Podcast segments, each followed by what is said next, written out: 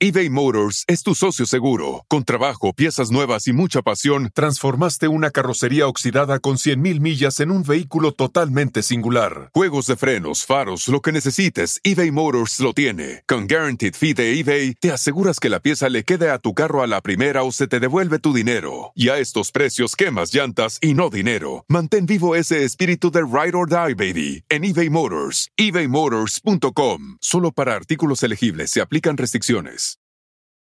Con Verizon, mantenerte conectado con tus seres queridos es más fácil de lo que crees. Obtén llamadas a Latinoamérica por nuestra cuenta con Globo Choice por tres años con una línea nueva en ciertos planes al Nemery. Después, solo 10 dólares al mes. Elige entre 17 países de Latinoamérica como la República Dominicana, Colombia y Cuba. Visita tu tienda Verizon hoy. Escoge uno de 17 países de Latinoamérica y agrega el plan Globo Choice elegido en un plazo de 30 días tras la activación. El crédito de 10 dólares al mes se aplica por 36 meses. Se aplica en términos adicionales. Se incluye hasta 5 horas al mes al país elegido. Se aplican cargos por exceso de uso.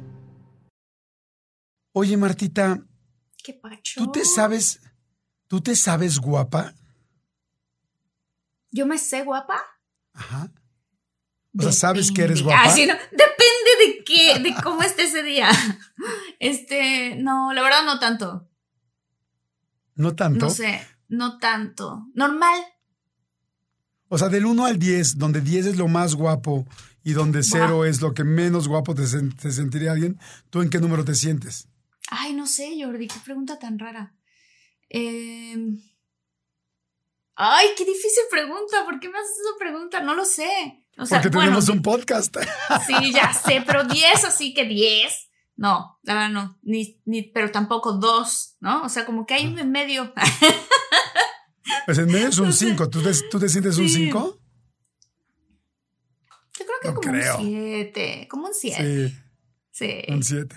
Fíjate que me acabo Sí. de ir a un viaje y me preguntaron mucho por ti.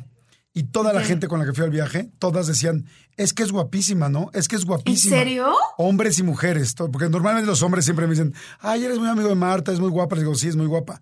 Digo, pero todavía es más linda que guapa. O sea, digo, es muy guapa, pero todavía es más linda.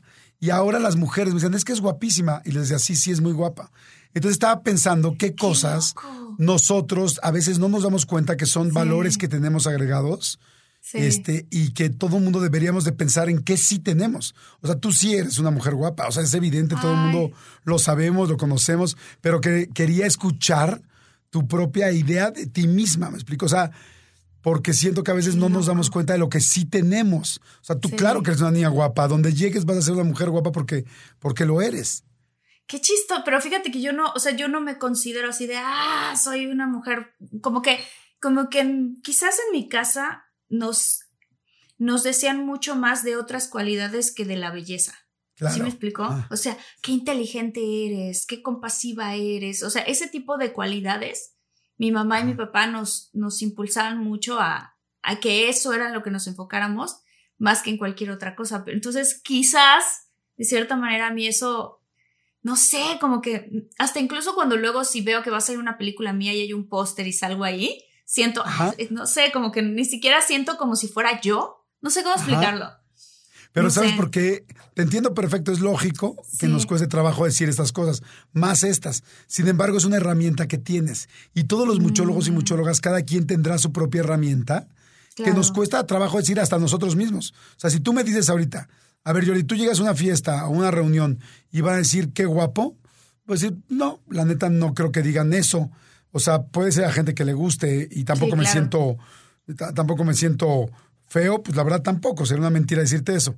Pero no es mi principal ¿Cuál es herramienta. tu principal herramienta? Yo creo que yo podría llegar a decir, soy un cuate que, que soy empático, que tiene, que, o sea, que voy a ser fácil de llevar la conversación, la plática, o sea, que tiene carisma. Si tú me, sin embargo, antes me hubiera dado mucha pena decirte, ay, tengo carisma, pero ahora sí sé que lo tengo y sí sé que es un arma que tengo y sí sé que cuando llego a una reunión, a una junta, a una cosa de trabajo o a una fiesta infantil, sé que es un arma que tengo. Entonces, no se te lo pregunté porque a veces hay armas que nos da pena aceptar que tenemos, pero en realidad sí las tenemos y hasta nosotros mismos nos las vamos bajando. Entonces, Yo me la voy bajando, o sea, o sea, como que no siento que esa sea una de mis. Mi respuesta más bien es como esa, esa otra. Yo siento que soy simpática. Entonces llego a un lugar, como que muy rápido conecto con toda la gente, muy rápido me gusta saber qué es lo que les gusta hacer. Ya sabes, como, como que me interesa tanto la gente que les empiezo a hacer preguntas y que digo, ah, qué padre, de ahí vienes, fíjate. O sea, como que ese lado siento yo que es más mi fuerte. Claro, sin embargo, tienes las dos. Eres guapa y eres, y eres este, y tienes ángel, y eres simpática. Y eso es algo padre que uno puede ir sabiendo. Entonces, bueno, nada más lo quería poner así al principio, antes de arrancar este tema de hoy, para que cada quien piense que sí tienes. Porque nos enseñaron a decir, no, yo no soy inteligente. O no, no digas que, o sea, no lo tienes que estar diciendo, pero sí lo tienes que saber.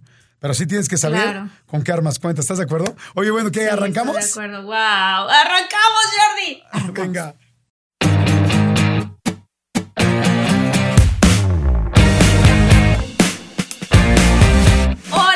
Muchólogos y muchólogas, nos da tanto gusto cuando nos ven en la calle y nos dicen, soy muchólogo, soy muchóloga. Es súper emocionante para Jordi y para mí porque pues así vamos sintiendo y nos vamos dando cuenta hasta dónde está llegando esta creación que hicimos de este podcast, Jordi, hace, ¿qué será? ¿Dos años? ¿Dos años y cachito? Un poquito más de dos años. ¿Cómo están, muchólogos, muchólogas? Los quiero mucho, espero que estén muy bien.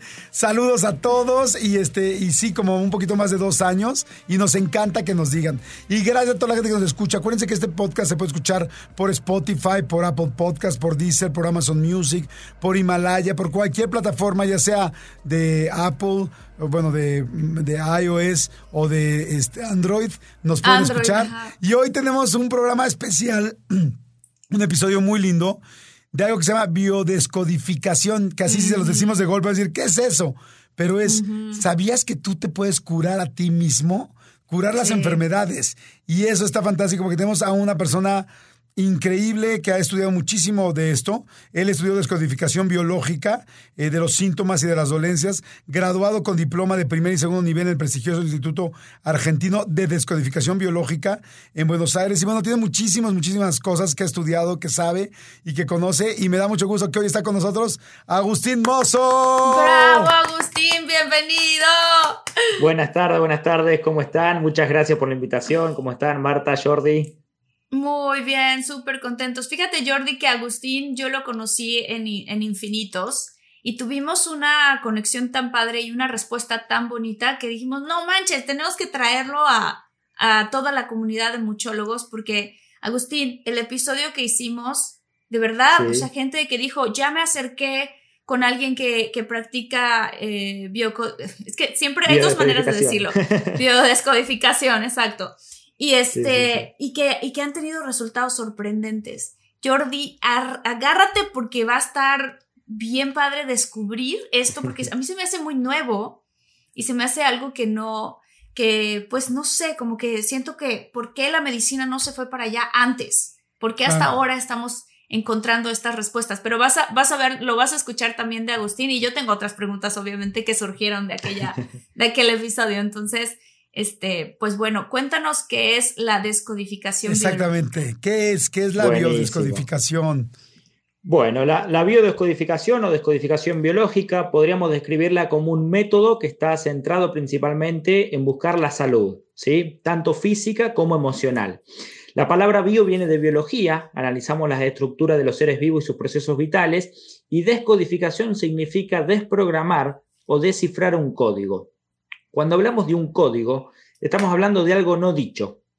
Vieron que todos en algún momento de nuestra vida hemos pasado por una situación en la cual nos da miedo hablar, nos da miedo expresarnos, nos da miedo decir, por supuesto, por el miedo al que dirán, por miedo a que el otro se enoje. Entonces en esas cuestiones nos empezamos a guardar emociones.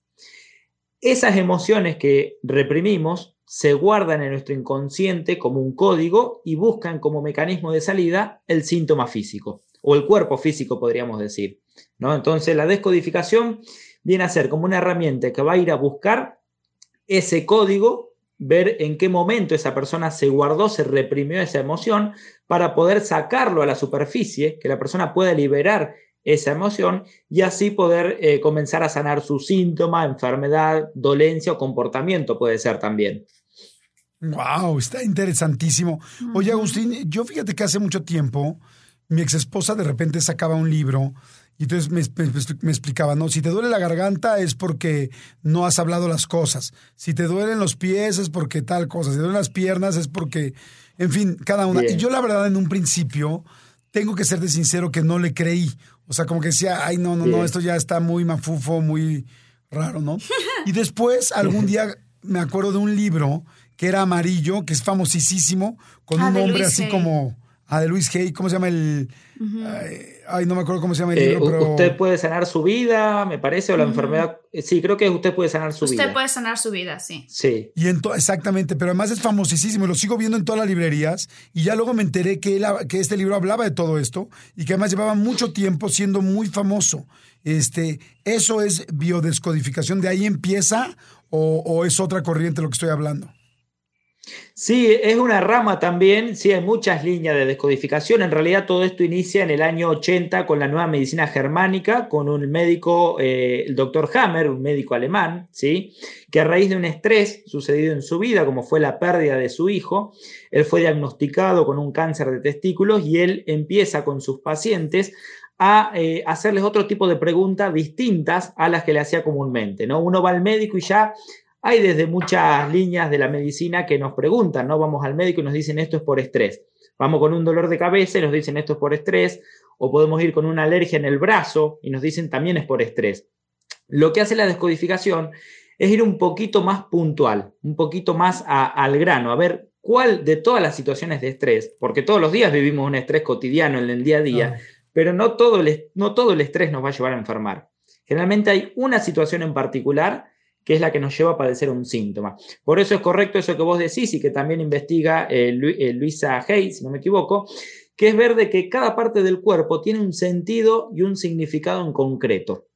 Yo siempre digo, no caminamos con las manos y no abrazamos con los pies. Es decir, cada parte tiene un, propósito. Entonces, dependiendo del propósito de ese órgano, va a tener que ver el conflicto que vivió por el cual llevó a enfermarse wow. Fíjate que antes de empezar la entrevista me preguntaba mi hermano, porque me dijo, ¿quién vas a entrevistar? Entonces ya le conté, no, Agustín Monzo es, habla de la biodescodificación. Y, le empecé a platicar un poquito qué era y me dice mi hermano, a ver, a ver, pregúntale si de verdad todas las enfermedades tienen un origen de algún trauma psicológico, de alguna situación. Entonces te quiero preguntar la pregunta a mi hermano. Perfecto. Porque, Muy sí. Bien. Muy bien. Bueno, en base a mi experiencia en las consultas, yo te podría decir por supuesto en base a las consultas que yo he atendido, que de un 85 a 90% de las enfermedades tienen un origen emocional. ¿Qué quiere mm. decir esto? Que también nos podemos enfermar por algo físico, pero son la, la, minoría de las veces. Si yo, por ejemplo, me expongo al sol y no estoy acostumbrado a exponerme al sol, mi piel se va a broncear. Ahí no hay un componente emocional, estoy ante un agente externo. Bien. Claro. O si no estoy acostumbrado a correr y un día salgo a correr 20 kilómetros, es lógico que cuando vuelva me van a doler las piernas que no me voy a poder ni mover. Pero eso es un estrés físico. Ahora, ¿qué sucede la mayoría de las veces? Decimos o creemos que nos enfermamos por algo externo, pero no tenemos en cuenta nuestras emociones. Y ahí es donde está el componente emocional. Vamos a una cena, por ejemplo, donde hay 10 personas que comieron lo mismo y a una tiene dolor de estómago y decimos, ah, me sentó mal la comida, por ejemplo. Y no vemos que quizás otras nueve personas que estaban alrededor comieron lo mismo y no tuvieron ningún síntoma. Entonces ahí donde vamos a ver de qué, qué estuvimos pensando, qué emociones tuvimos en ese momento, donde quizás estábamos comiendo, pero eso es lo que quedó codificado. Entonces, en base a mi experiencia, yo creo que en un 90% de las enfermedades hay un componente emocional. Un 10% podría ser un componente físico. Ok. Ahora, por ejemplo, antes de entrar a detalles y de ver cada parte del cuerpo y todo lo que podamos ir eh, desarrollando en este tema, este, por ejemplo, el cáncer, ¿no? Ya llevamos 10, 15 años hablando de que el cáncer tenía que ver con enojos, con molestias, con tristezas, con cosas no dichas, con rencores, con dolores. y, y, creo que eso lleva 10, 15 años muy en la boca de mucha gente, pero creo que ahora, bueno, no creo, he escuchado que ya médicamente, que ya científicamente dijeron los doctores sí. O sea, efectivamente sí. O sea, ya esto no es una corriente más, sino que ya los doctores que ven los, los este, oncólogos sí, eh, ya dijeron completamente esto. ¿Es así? Exactamente, sí, sí, sí. Cada vez está, de hecho esto está comprobado también científicamente, eh, y lo que podemos ver es que una enfermedad puede aparecer, o en este caso, como vos decís, el cáncer puede aparecer por una sola situación de mucho estrés, ¿sí? un estrés muy grande que hemos vivido, o quizás puede pasar que la suma de pequeños acontecimientos de estrés, pero mantenidos en el tiempo. Es como mm. la gota que va cayendo todos los días en el vaso. Llega un momento que rebalsa, ¿sí? o cuando uno decimos a veces, llega un momento que exploté. Bueno, puede pasar eso, que una enfermedad como el cáncer aparezca por una sola situación de mucho estrés o por pequeñas situaciones que se fueron manteniendo en el tiempo. Y que si la persona puede comprender cuál es la emoción que ha quedado congelada, encriptada en esa situación de estrés y la puede liberar, puede ayudar al proceso de sanación. Por supuesto, acompañado de cualquier tipo de tratamiento, porque en realidad nosotros no tratamos la enfermedad en sí, sino que tratamos mm. la emoción. Con su médico la persona va a tratar la enfermedad, por eso decimos que esto es un método complementario, no es mm. alternativo. De muchas líneas se escucha que es un método alternativo, donde si es alternativo yo tengo que elegir, voy al médico o al descodificador. Y esto no es así, en realidad es un método complementario. Puedo tratar la mm. enfermedad con el médico y además con la descodificación voy a buscar la causa emocional. Si trato las dos cosas, yo creo que logramos un proceso de sanación mucho más rápido. Oye, Agustín, ¿por qué hace sentido? O sea, ¿por qué hace sentido que las emociones generen enfermedad? ¿Por qué hace sentido que las emociones generen enfermedad? Yo creo que en realidad todo es emoción, ¿sí? La emoción es lo único real que existe, ¿sí? Y la emoción, si vamos a la palabra emoción, la emoción significa energía en movimiento. ¿Qué quiere mm. decir? Que esa energía tiene que circular. Es lo que nos permite que nos movamos por la vida, ¿no? Emociones. Ahora, ¿qué pasa? Cuando esa emoción queda congelada, no le damos ese movimiento, no le damos esa circulación, queda congelada en nuestro cuerpo. Y es por eso, como comentaba al principio, que por algún lado va a tener que salir. Esa forma de salir puede ser un síntoma físico, una dolencia, una enfermedad, pero puede ser un comportamiento también, una conducta, a veces patrones repetitivos también que vamos viviendo en la vida, ¿sí? A través de, emociones no resueltas. Entonces, mm. eh, yo creo que la enfermedad también, muchas veces nos han enseñado que la enfermedad es algo malo, cuando en realidad es un proceso de adaptación desde donde nosotros lo vemos. Estoy adaptado a una información que estoy recibiendo, que puede ser un estímulo externo o interno, como les comentaba. ¿sí? No, es algo malo que tengo avanzando en mi cuerpo, sino que estoy adaptándome a una información que estoy recibiendo. ¿Sí? Mm. Oye, y este, por ejemplo, ¿qué tipo de dolencias o enfermedades principales de las que conozcamos tienen, nos podrías ir diciendo algunas y con qué tienen, con, con qué se relacionan? Por ejemplo, el dolor de cabeza, el dolor de estómago, el cáncer. Perfecto. Bueno, te comento si querés eh, algunos de los casos que más común me ha llegado a la consulta. A la consulta me ha, me ha solido llegar muchos casos, por ejemplo, de sobrepeso. El sobrepeso tiene que ver con un conflicto relacionado a la protección, ¿sí? ¿La protección? ¿Cómo la protección? Un, un, conflicto, por ejemplo, en el cual alguien se siente desprotegido o abandonado, se siente solo. Los animales, por ejemplo, un animal que nace en la naturaleza y pierde a su madre, queda solo e indefenso en la naturaleza a peligros del predador. ¿Qué hace ese animal? Habrán observado que los perros, los gatos, cuando se sienten atacados, ¿qué hacen? Inflan los pelos. Si los osos se paran en dos patas, los pájaros abren sus alas. ¿Cuál es el sentido? Me hago más grande porque estoy solo, no tengo quien me defienda y necesito impresionar. Nosotros, los seres humanos, hacemos exactamente lo mismo con las grasas. Necesito impresionar al atacante. ¿Por qué? Porque me siento solo. Ahora, hay una cosa muy importante a tener en cuenta. Los animales se enferman por conflictos reales que viven en el momento.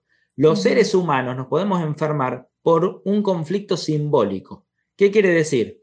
Que un animal, como decía, se adapta, por ejemplo, cuando verdaderamente es abandonado. Ahora, yo en la biología me puedo adaptar no porque mi madre o mi padre me hayan abandonado, sino que puede ser que mi madre y mi padre trabajan mucho y yo me siento abandonado. Mi madre tiene que cuidar a su madre y no está nunca en casa.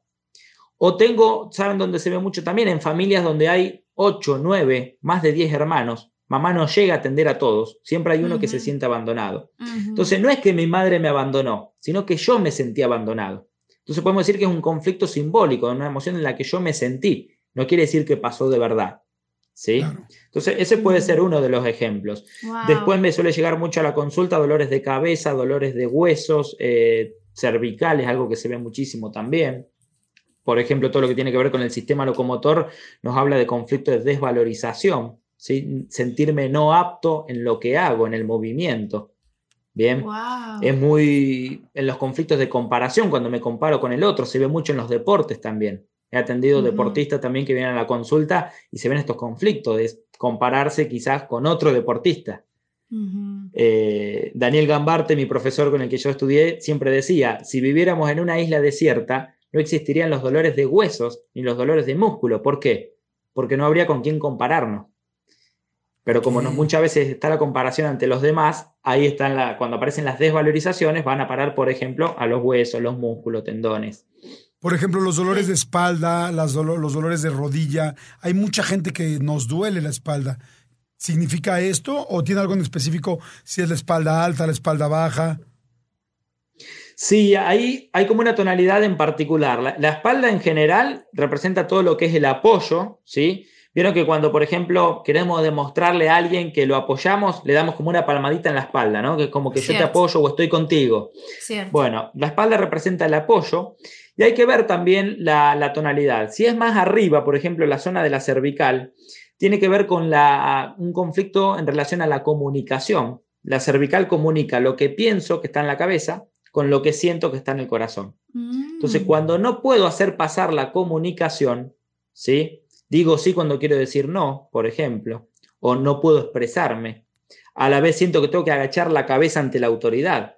¿Vieron cuando no, no, tengo que hablar, no tengo que expresarme, tengo que callarme? Un mm. conflicto de sumisión, sometimiento, sentir que tengo que agachar la cabeza va a parar acá eBay Motors es tu socio seguro. Con trabajo, piezas nuevas y mucha pasión, transformaste una carrocería oxidada con 100.000 millas en un vehículo totalmente singular. Juegos de frenos, faros, lo que necesites, eBay Motors lo tiene. Con Guaranteed Fee de eBay, te aseguras que la pieza le quede a tu carro a la primera o se te devuelve tu dinero. Y a estos precios, quemas llantas y no dinero. Mantén vivo ese espíritu de Ride or Die, baby, en eBay Motors. ebaymotors.com. Solo para artículos elegibles se aplican restricciones.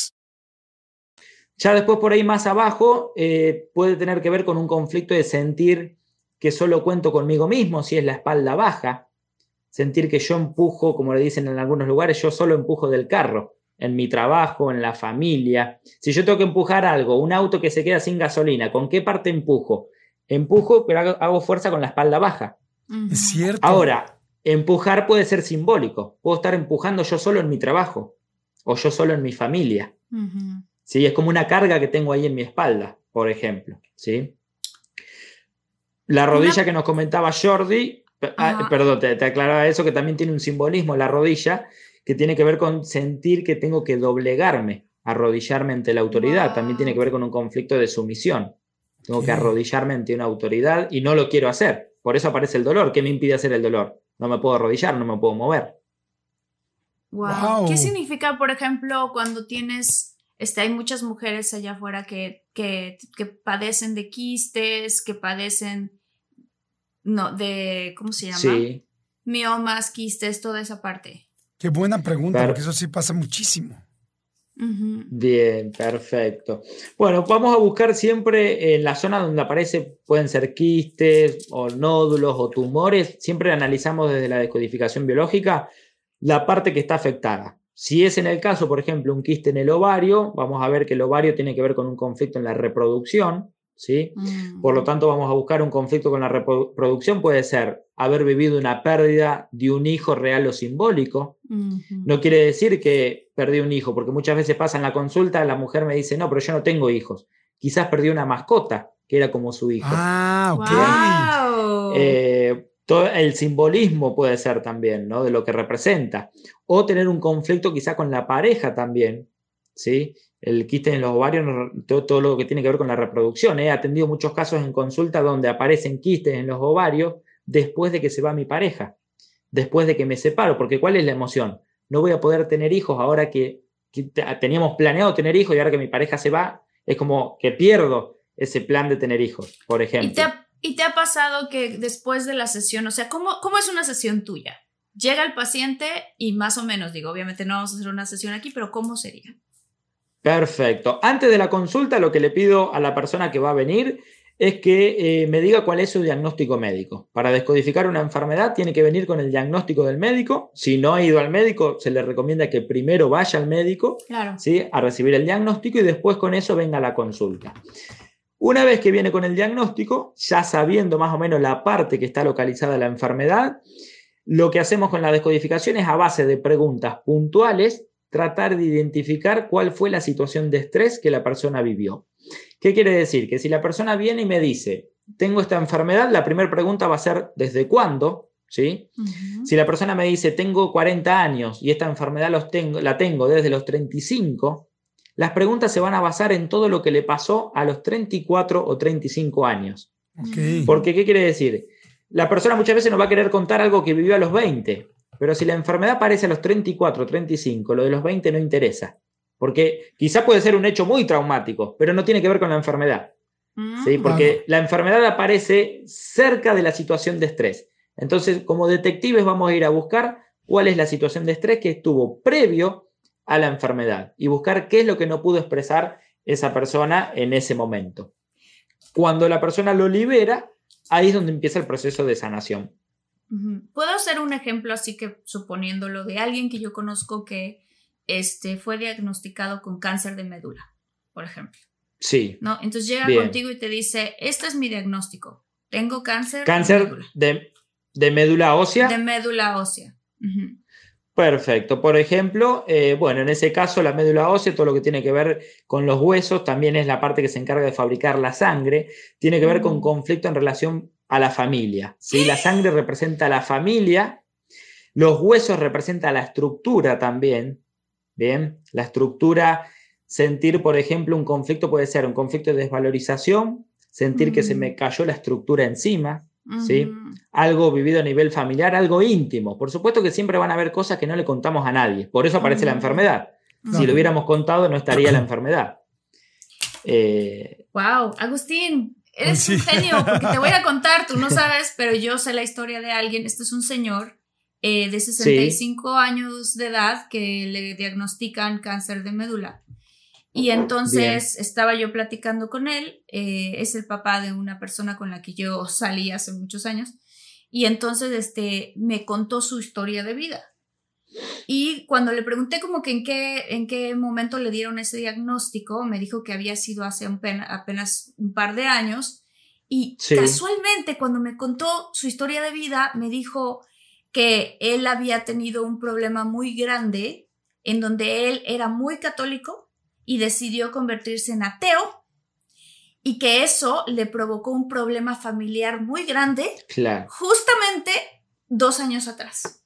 Y entonces, ah, eh, eh, que, que, a mí me acuerdo que yo reflexioné y dije, qué, qué fuerte que esto haya sucedido. Al final el señor falleció y me puse a platicar yo con su esposa y me dijo, yo creo que tuvo mucho que ver con que él creía tanto, porque era un católico, católico muy devoto, y de repente decidió ya no ser católico y convertirse ateo, que atentó a su misma estructura ósea.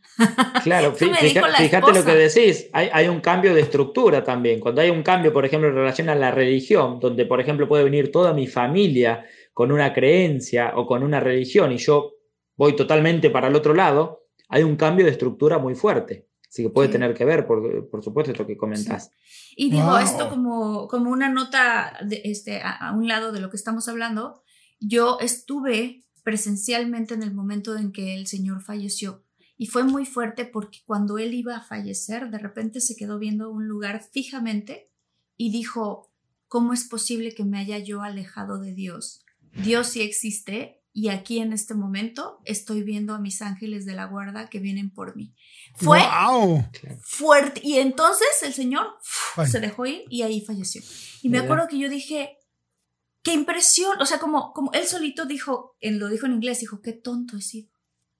¿No? Siempre, siempre ha estado Dios aquí. O sea, una cosa súper fuerte, pero fíjate, le llevó la enfermedad, le llevó su diagnóstico le llevó además el padecimiento de la enfermedad para solo al final darse cuenta. Qué ah, fuerte, qué fuerte está, o sea, porque empieza a hacer todo sentido y todo se empieza como a acomodar y esa anécdota está pues muy, muy gráfico, ¿no? Oye, eh, decías, mi querido Agustín, que bueno, la primera parte es que les haces preguntas. eh, después de que le das preguntas, ¿qué, les, ¿qué sigue pasando en la terapia para poder curar a las personas? Bien, en realidad lo que nosotros hacemos es eh, varias preguntas para que la persona pueda identificar la emoción ¿sí? y sanarse la persona misma, no es que nosotros sanamos a nadie. ¿De qué se tratan esas preguntas? Lo primero que va a venir, o lo que pasa muy comúnmente cuando viene la persona a la sesión, dice, ah, no, yo no me acuerdo. Hace mucho que viví, no sé, por ejemplo, hace mucho que me diagnosticaron esta enfermedad, yo no me acuerdo qué estrés viví. Entonces, para que la persona se acuerde, las vamos ubicando en contexto. ¿Qué quiere decir? Que si la persona tiene 40 y una enfermedad le diagnosticaron a los 15, por supuesto, si vamos rápido a los 15, quizás no recuerdo una situación de estrés, pero vamos de a poco. Entonces se le pregunta, por ejemplo, a los 15, ¿con quién vivías? Entonces la persona va a empezar a recordar, va a decir, vivía con mis padres, eh, tenía un hermano que vivía con nosotros en esa época, eh, iba a tal colegio, me juntaba con tal persona. Entonces le hacemos que nos cuente esa historia para qué? para que de a poco se vaya conectando con la escena. Se va ubicando de a poco en sus 15 años.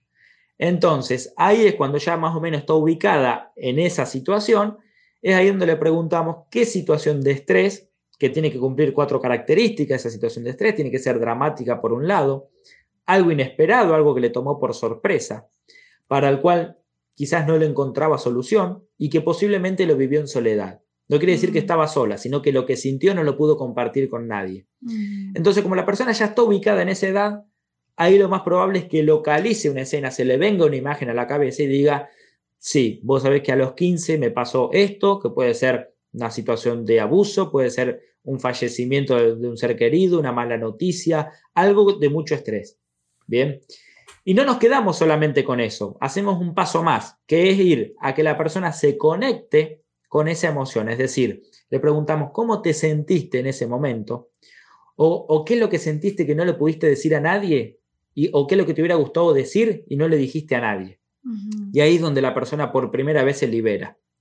Porque no es el hecho lo que enfermó a la persona, sino la vivencia. O sea, el contener. Si no estaríamos todos enfermos por. Contener la emoción. Contener la emoción. O sea, el no sacarlo, el no decirlo, el no llorarlo, el no gritarlo. Claro, la, interpretación que hice de un hecho y sobre todo el no decirlo o no expresarlo, como comenta Jordi. Porque muchas veces estamos acostumbrados a contar el hecho. Yo, por ejemplo, me despiden del trabajo o me separo de mi pareja, le cuento a mi familia que me separé, le cuento a mis amigos que me despidieron del trabajo, pero lo que no cuento es cómo me sentí. Me sentí triste, me sentí angustiado, me sentí con bronca. Eso es lo que me guardo y eso es lo que codifica el síntoma, no el hecho sino la emoción no expresada. Entonces eso es lo que buscamos en la consulta. Cuando la persona libera eso, es ahí cuando comienza el proceso de sanación eh, mucho más rápido por, por sí misma, ¿no? Por supuesto acompañado de cualquier otra terapia o acompañamiento. ¿Qué casos has visto tú que sean así de, wow, esto pareciera un milagro, pero fueron, fueron hechos a través de la biodescodificación? Los casos que por ahí eh, se le suelen llamar milagros, sobre todo de la medicina, son aquellos casos que vienen con diagnóstico de cánceres eh, terminal. Por ejemplo, viene a la consulta y dice el médico, me dijo que tengo un cáncer terminal, que ya no hay más nada que hacer. Suelen ser personas que han buscado por todos lados distintos métodos, terapias, y como última instancia llegan a la descodificación, quizá porque nunca habían escuchado antes, quizá porque de tanta cosa que buscaron, llegaron, por ejemplo, a esto.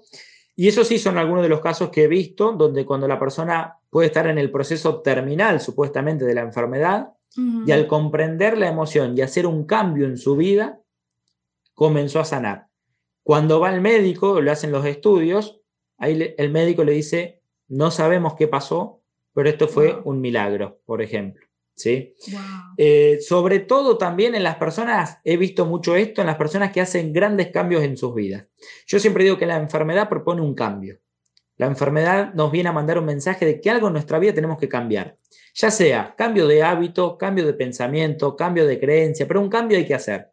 Si estoy dispuesto a ese cambio, tengo un gran parte del camino de la sanación hecha. Pero hay que ver que no todos están dispuestos a ese cambio y es respetable también, por supuesto. Eh, personas que no deseen dar ese paso a cambiar, hay que respetarlo también, por supuesto, pero a veces las consecuencias de eso es que continuamos con síntomas crónicos. La medicina le llama crónico, en realidad es que estoy crónicamente conectándome con el conflicto o con la emoción. Oye, por ejemplo, yo, yo he tenido a mucha gente cercana de cáncer. Y yo, em, inclusive se lo decía, se lo contaba hace un par de días a unos amigos, y les decía que yo de cada 10 personas que he conocido con cáncer, porque he conocido a muchas, de cada 10, 9 se han salvado. Y entonces yo cuando alguien me dice, amigo, ¿qué crees? Tengo cáncer o tal, les digo, ah, mira, no te preocupes, eres mi amigo, te vas a salvar. Y me dicen, ¿cómo crees? Y les digo, sí, porque yo nueve de cada diez se salvan y se quedan impactados. Pero una de las cosas que sí, eh, bueno, esto evidentemente yo creo que se habla de buena vibra y de generar esa energía positiva. Pero lo que sí es un hecho es que de las personas que yo conozco que han tenido una enfermedad terminal, han dicho lo siguiente y es, oye, ¿y qué estás haciendo? Este, yendo a las quimios, sí. ¿Y qué más? Todo. Todo. O sea, estoy haciendo el rollo espiritual, estoy haciendo imanes, estoy seguramente haciendo biodescodificación si es que la conocen, estoy rezando, estoy, o sea, que de repente toda la gente, o yo la mayoría de la gente que yo he conocido, está haciendo muchas cosas muchas cosas simultáneamente y se salvan.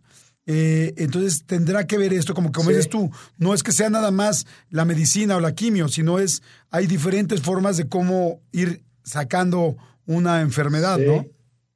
Por, por, supuesto, hay diferentes formas, diferentes líneas también, y siempre hay que ver qué es lo que resuena más con la persona. Hay personas que van al médico y además hacen descodificación. Otra persona quizá van al médico y al psicólogo, o van al médico y hacen reiki, hacen yoga, eh, por registros akáshicos, por decir otro método u otra herramienta. Hay muchísimas líneas, muchísimas herramientas, que como siempre decimos, yo creo que son todas herramientas complementarias, buscan sumar no es que una va a reemplazar a la otra, sino es ver lo que la persona más le resuena. Entonces hay personas que hacen, por ejemplo, muchas terapias, muchas herramientas, y después se dan cuenta que, ah, resueno más con esta, o no, resueno más con la otra. Bueno, entonces voy con esa. Y por supuesto, cuanto más, eh, yo siempre digo que estas, eh, estos métodos son como herramientas que agregamos a nuestra mochila de la vida, ¿no? Es como que si yo quiero construir una casa y tengo un martillo y una pala, no voy a poder. Ahora, si tengo varias herramientas, va a ser más fácil. Entonces, esto es lo mismo. Cuanto más herramientas adquiera en la vida, tengo más posibilidades de gestionar estas emociones. Yo creo que estamos hoy a nivel mundial en un cambio de conciencia, tomando conciencia básicamente de estas emociones que durante mucho tiempo no se tuvo en cuenta. ¿sí? Por eso creo que estamos eh, avanzando muchísimo en esto. Claro. Yo, yo tengo una pregunta eh, para los papás o las mamás que dicen, mi hijo o mi hija eh, es alcohólico, algo le está pasando, o mi hijo, ajá. ¿Y cómo, cómo en ese caso se puede biodescodificar algo así? Bien, nosotros con la descodificación también trabajamos con las adicciones. Las adicciones es algo muy particular. Podemos ser adictos a todo. Uno puede decir el alcohol, por ejemplo, pero puede ser el cigarrillo, puede ser adicción al trabajo también. sí, puede ser una sustancia las personas. Exactamente, podemos ser adictos a cualquier cosa. ¿Qué es lo que vemos con las adicciones? Que en realidad la persona no es adicta a la sustancia en sí, sino que es adicta a la emoción que le hace sentir esa sustancia. ¿Sí? Te, voy a poner un ejemplo.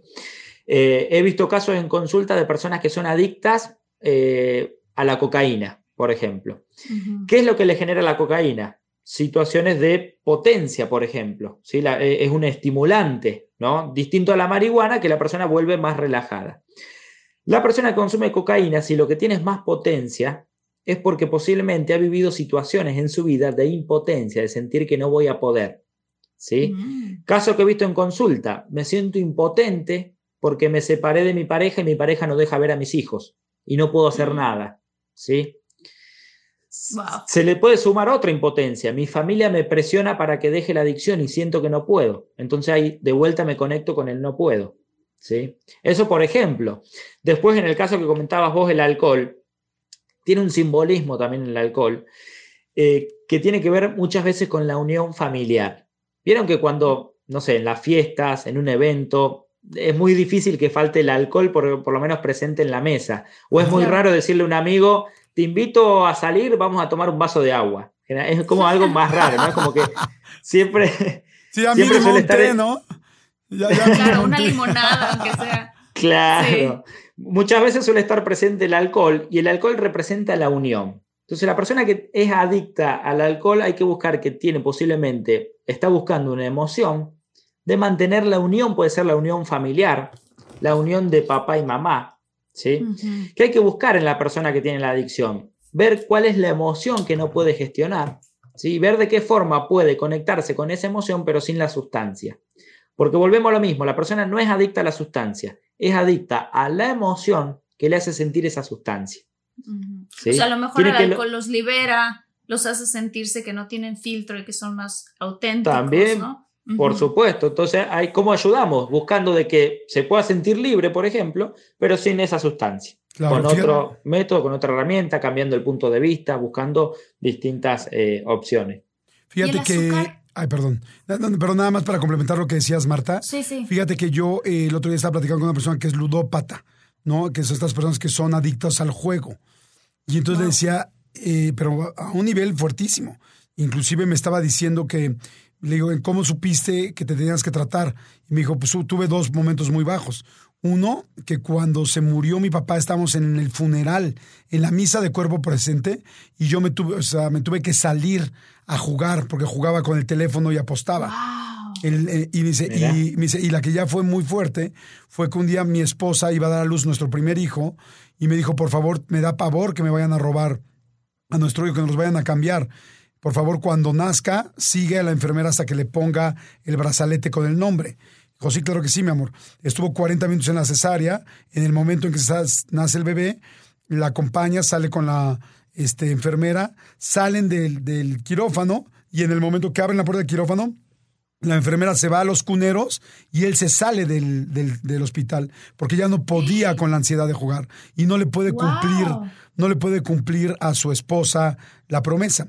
Y entonces yo le pregunté, le dije, pero todo por ganar. eBay Motors es tu socio seguro. Con trabajo, piezas nuevas y mucha pasión, transformaste una carrocería oxidada con 100.000 millas en un vehículo totalmente singular. Juegos de frenos, faros, lo que necesites, eBay Motors lo tiene. Con Guaranteed Fee de eBay, te aseguras que la pieza le quede a tu carro a la primera o se te devuelve tu dinero. Y a estos precios, quemas llantas y no dinero. Mantén vivo ese espíritu de Ride or Die, baby en eBay Motors, ebaymotors.com. Solo para artículos elegibles se aplican restricciones.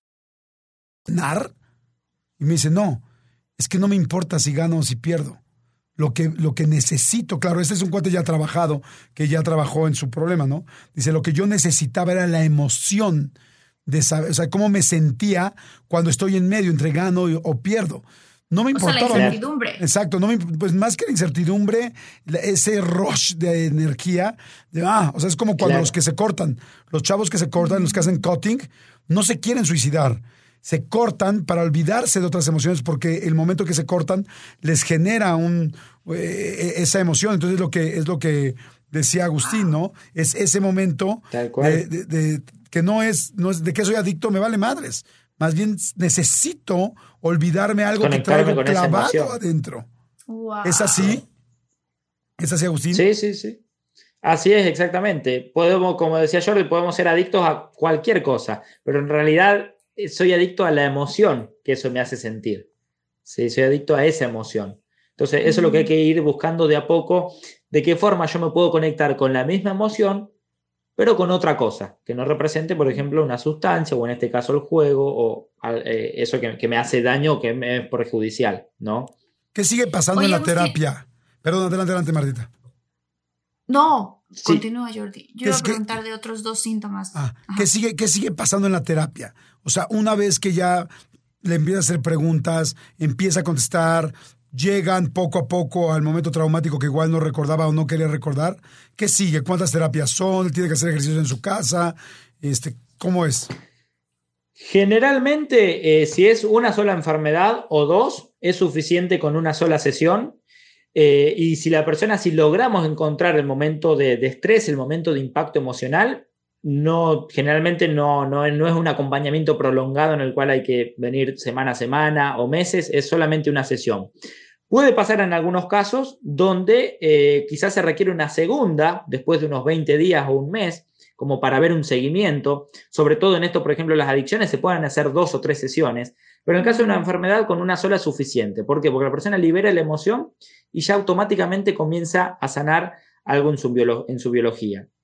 Hay casos donde quizás la persona pasa un tiempo, se conecta con la misma emoción, ¿sí? Puede tener lo que se llama las famosas recaídas, que en realidad es que me vuelvo a conectar con una misma emoción. Entonces viene quizás a la segunda consulta para seguir trabajando eso. Trabajamos mucho también con herramientas de, eh, del perdón, del mm. aprendizaje. Hay algo que la persona tenga que perdonar, que tenga para aprender, porque es ahí cuando también comenzamos a trascender.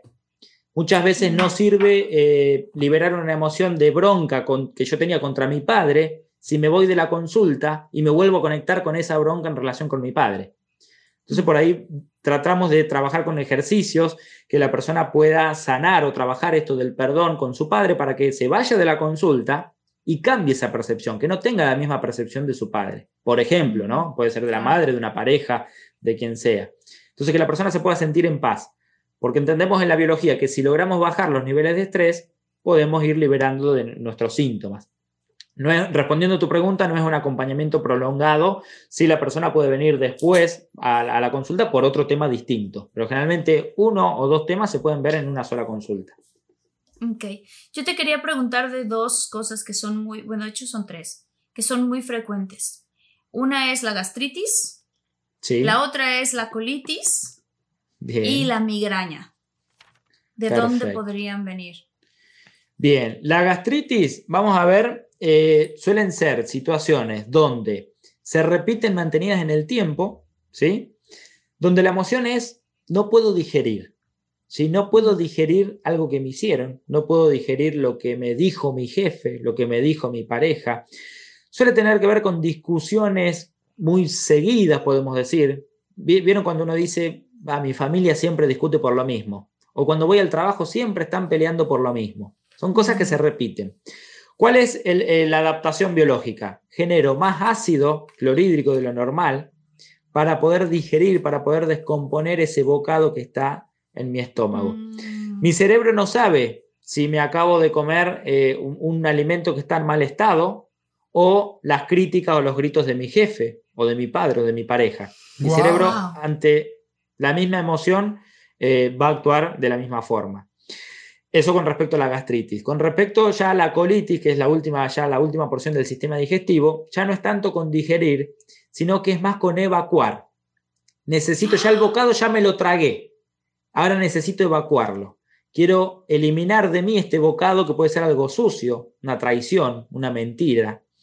Eh, también es muy eh, útil cuando aparece cuando estamos en un estado de alerta, porque ¿para qué sirve la colitis o la diarrea? Para evacuar rápido y poder estar ligero para poder salir corriendo.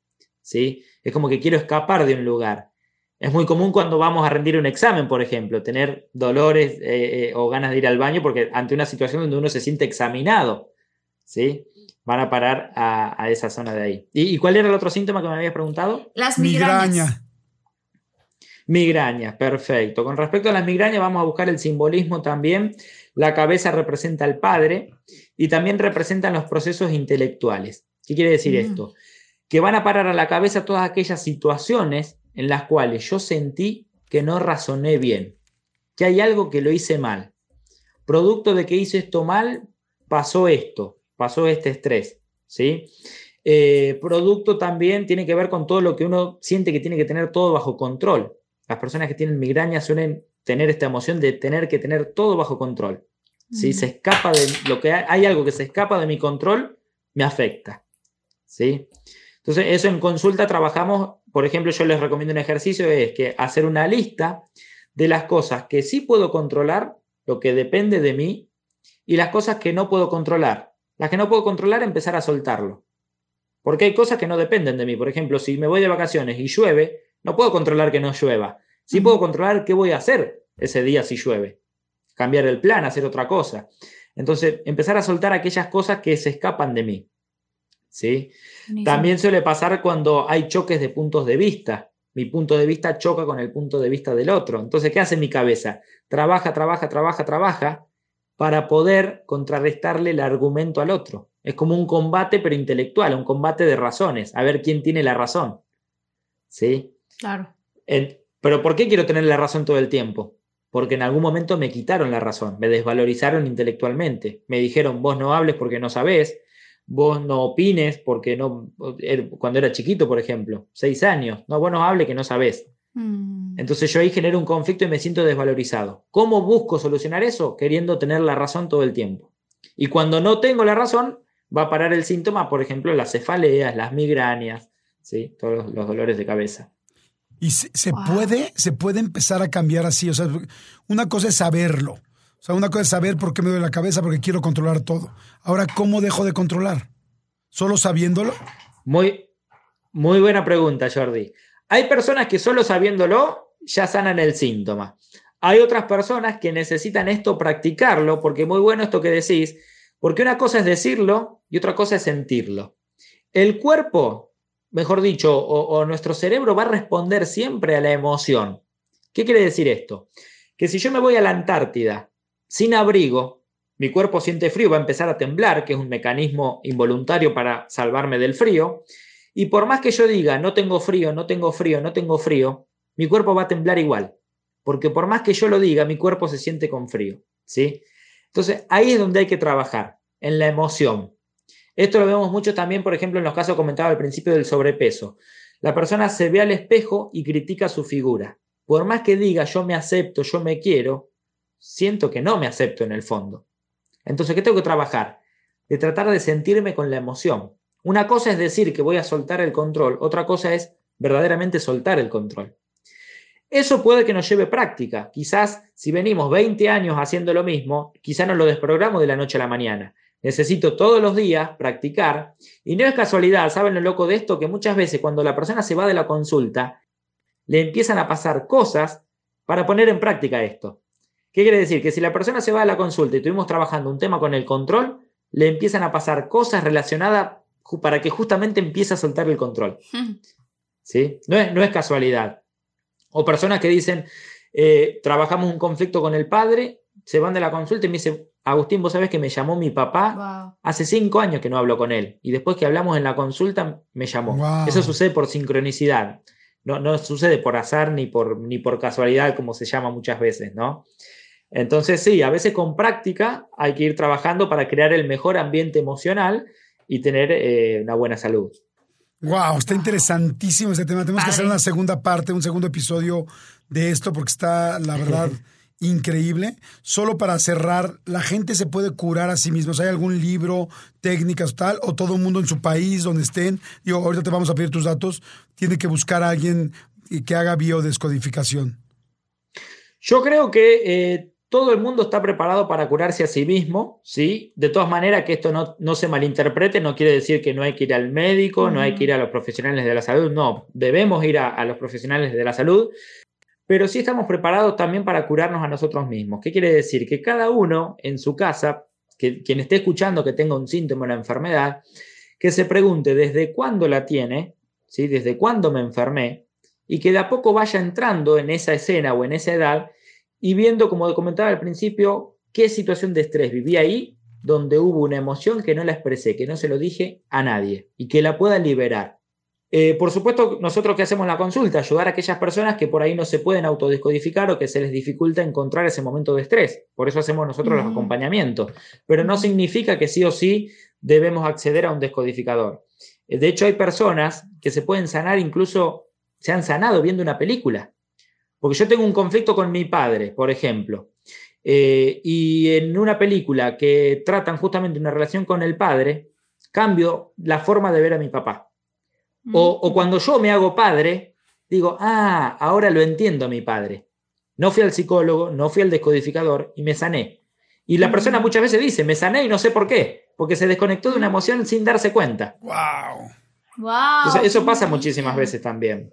Qué maravilla. Ah, hay que hacer otro episodio, Jordi. Está buenísimo. Hay que hacer otro. ¿Cómo te puede encontrar la gente? Compártenos tus redes, lo que quieras compartir. Este es tu Perfecto. Sí, en Instagram pueden buscar descodificación biológica, sí, me pueden encontrar en Instagram. Eh, también en YouTube tengo algunos videos, algunos bioepisodios hablando de ciertos síntomas, como Agustín Monzo. Eh, pero donde más solemos publicar información hablando de síntomas, dolencias, enfermedades, es en el Instagram, que es Descodificación Biológica. Ahí pueden encontrar, eh, obtener información de los servicios que brindamos y, demás. Se pueden hacer terapias por Zoom, me imagino. También, sí, sí, hacemos, yo estoy en Argentina, realizo terapias presenciales, pero también por Zoom eh, realizamos acompañamiento para personas de más de 20 países de, de habla hispana. Wow, wow. Wow, pues muchas gracias, Agustín. Muchas, muchas, muchas gracias. Vamos a hacer una segunda parte de eso que está increíble. Y gracias a todos los muchólogos que han estado pendientes de nosotros y que están siempre escribiéndonos. Siempre mencionamos a los que más, eh, pues más participativos están. A Miriam Alvarado Saucedo, a Heidi Quiroz, a Moni Becerra, mi querida Marta.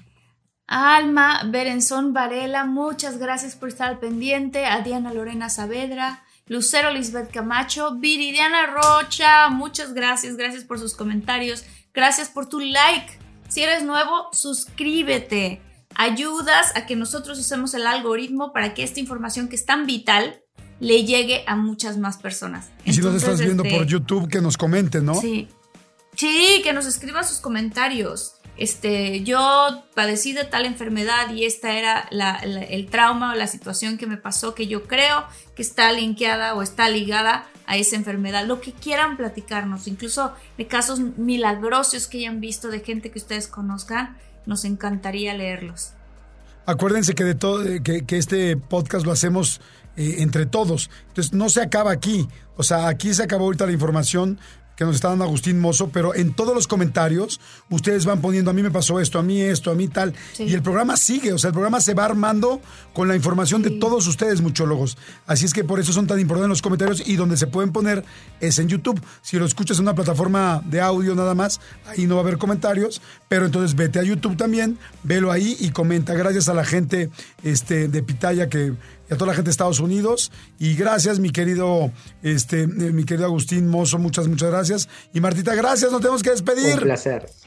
Gracias, muchas gracias. Gracias, Agustín. Qué bueno tenerte otra gracias vez. Gracias a ustedes. Muchísimas gracias por la invitación. Un placer. Le va a ayudar Que tengan una excelente jornada. Muchas gracias. Un placer. Gracias, Jordi. Chao. Chao. Chao.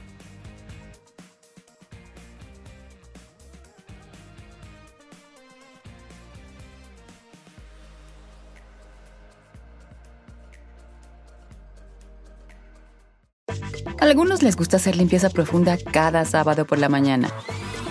Yo prefiero hacer un poquito cada día y mantener las cosas frescas con Lysol. El limpiador multiusos de Lysol limpia y elimina el 99.9% de virus y bacterias. Y puedes usarlo en superficies duras no porosas de la cocina, baño y otras áreas de tu casa. No solo limpies, limpia con Lysol.